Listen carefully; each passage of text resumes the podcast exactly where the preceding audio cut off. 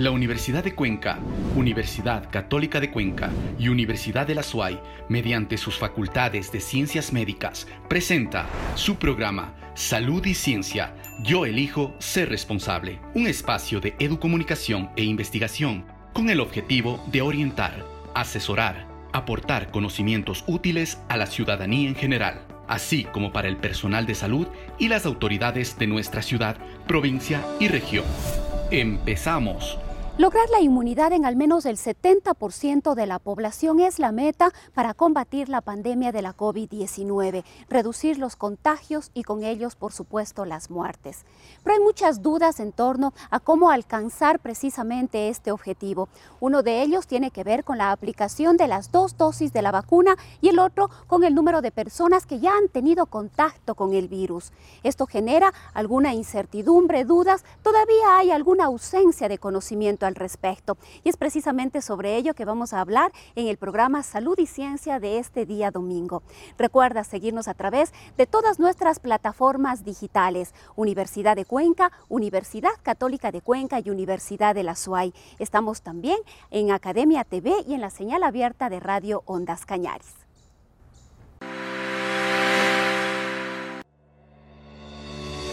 ¿Sabías que... Las vacunas contra la COVID-19 inducen inmunidad contra el virus, es decir, reducen el riesgo de que éste cause síntomas y por lo tanto consecuencias para la salud, mas no significa estar exento de contagio.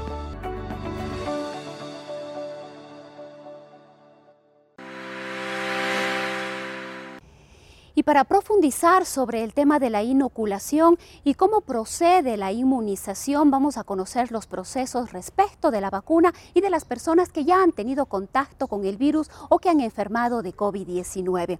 Nos enlazamos en este momento con nuestra compañera Jessica Buccelli. Ella está ya con la experta, la doctora Claudia Rodas. Rosana y amigos televidentes y radioescuchas. Así es, este domingo nos encontramos con la doctora Claudia Rodas Espinosa, inmunóloga, profesora de la Facultad de Medicina de la Universidad de la SOAI, con la cual trataremos el tema de la inmunidad posterior a la enfermedad y a la vacuna de la COVID-19. Bienvenida, doctora Claudia. Muchas gracias por la invitación.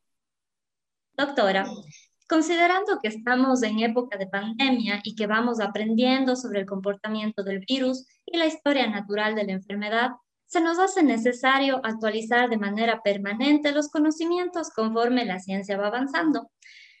Basados en esto, ¿en qué consiste, doctora, la respuesta inmunitaria o la inmunidad del organismo frente a la COVID-19?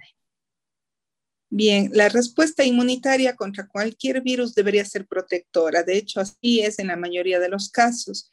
Eh, nos defendemos de los virus no precisamente con anticuerpos, sino con células. Sin embargo, los anticuerpos en alguna fase de la enfermedad tienen su valor.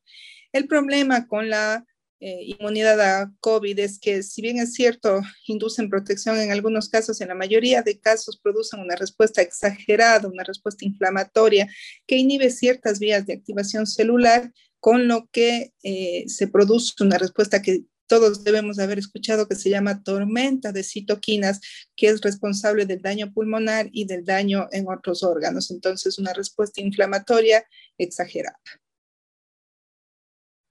Ya, doctora, ¿cuál es la diferencia entre la inmunidad que se da cuando la persona adquiere COVID-19 y la generada por la vacuna? En general debería ser una inmunidad parecida. De hecho, para las, no es mucho lo que sabemos de inmunidad a, a vacuna COVID. Evidentemente, tenemos alrededor de tres o cuatro meses administrando la vacuna a nivel mundial, ¿no? Pero lo que sí se ve es que para otros virus en general suele ser una especie de inmunidad en espejo, es decir, se induce una inmunidad parecida, porque eso es lo que necesitamos para la respuesta vacunal, que sea una inmunidad parecida a la natural. Perfecto. ¿Y cuánto puede durar la inmunidad de una persona que adquirió COVID-19 y de qué depende que dure más o menos tiempo? De nuevo, ¿no? Eh, lo que sabemos es en base a lo que puede pasar con otros virus y con otros coronavirus, porque hay muchas otras cepas de coronavirus, tanto con los virus que le precedieron en epidemias importantes como el SARS en el 2003 y el MERS en el 2012, como con lo que sucede con otros virus respiratorios como el virus influenza, entre otros, parece ser que la respuesta natural dura más cuando el virus ha entrado en la sangre. ¿Sí? Eh, si el virus no entra en la sangre, como es el caso del COVID, que no entra en la sangre, no produce lo que se llama viremia, la respuesta debería ser un poco menos duradera. En cambio, con otros virus como el virus de la varicela, que sí entra a la sangre, produce viremia, la respuesta puede ser de por vida y por eso es muy raro que nos reinfectemos de varicela. Entonces, en el fondo, COVID es una enfermedad que no produce viremia y por lo tanto podríamos esperar que en base a lo que sucede con otros virus, que la respuesta no sea tan prolongada, ni con la enfermedad eh, natural y eventualmente tampoco con la vacuna. Y es muy probable que necesitemos dosis de refuerzo de la vacuna para inducir una inmunidad más prolongada. Es por eso, tal vez usted considera conveniente que las personas se realicen un examen para ver cuál es su nivel de inmunoglobulinas. Después de la enfermedad natural, sí, porque se ve que hay ciertos pics de inmunoglobulinas y después hay ciertos descensos. Así que probablemente sí es necesario, sobre todo de cara a la vacunación, ¿no? Así que probablemente sí. Pero una persona asintomática que no sabemos si ha tenido la infección, la detección de rutina de anticuerpos no debería ser costo eficiente, no debería ser indispensable. Perfecto, doctora. Hablando acerca de la vacuna específicamente, ¿debe vacunarse una persona que adquirió COVID-19? Y si es que es así, ¿cuándo debería hacerlo? y cuántas dosis debería colocarse? A ver, en, general, siempre esta enfermedad es nueva, ¿no? Así que no tenemos datos absolutamente certeros, pero parece ser que la respuesta de eh, anticuerpos contra la enfermedad natural eh, se alcanza al, mes, porque hablamos de la IgG, que es la que nos interesa, el, pico es al mes y va descendiendo alrededor de los dos meses siguientes. Entonces, sería... Eh, razonable utilizar una vacuna a, lo más temprano que se puede utilizar es ya cuando los anticuerpos están en descenso tres a cuatro meses después del término de la enfermedad. ¿Y cuántas dosis deben usarse? Pues probablemente solo una, sobre todo si la IgG va en descenso. Y después las dosis, las dosificaciones de las inmunoglobulinas de los anticuerpos posteriores dirá si se necesita una segunda dosis. Pero la recomendación actual es si la IgG está bajando, y eso es alrededor de los tres meses, se requiere una dosis. Esto quiere decir tal vez que debemos prepararnos para acudir a vacunarnos cada cierto tiempo. Es muy probable, de hecho, se está discutiendo la posibilidad de que la vacuna anual que nos ponemos para influenza, sobre todo en los países invernales, que se hace la campaña anual de influenza, incluya algunas, algún antígeno para SARS-CoV-2, que es el virus que produce el COVID, ¿no?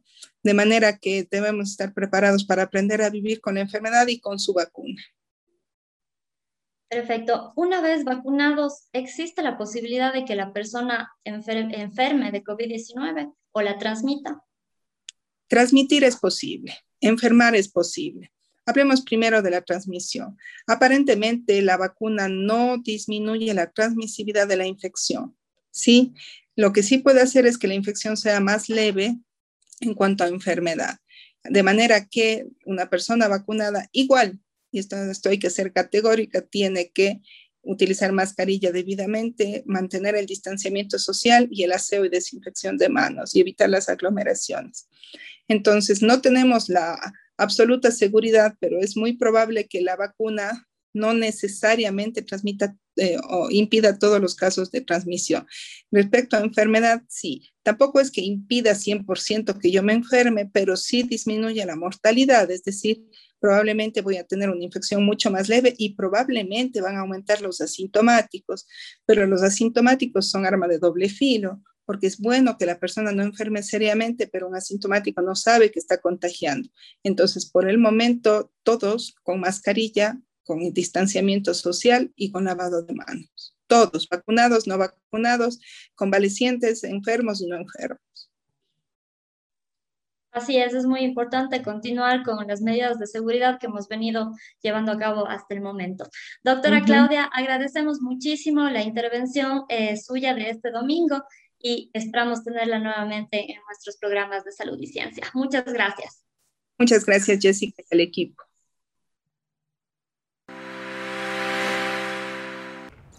Y el conocimiento siempre será nuestra mejor arma para combatir situaciones de crisis, situaciones complejas como las que vivimos a propósito de la pandemia de la COVID-19. Enseguida nos vamos con nuestra compañera Jessica Buccelli. Ella está ya con el doctor Fray Martínez y el análisis de cada semana respecto de las cifras de la COVID-19 tanto a nivel local como a nivel nacional.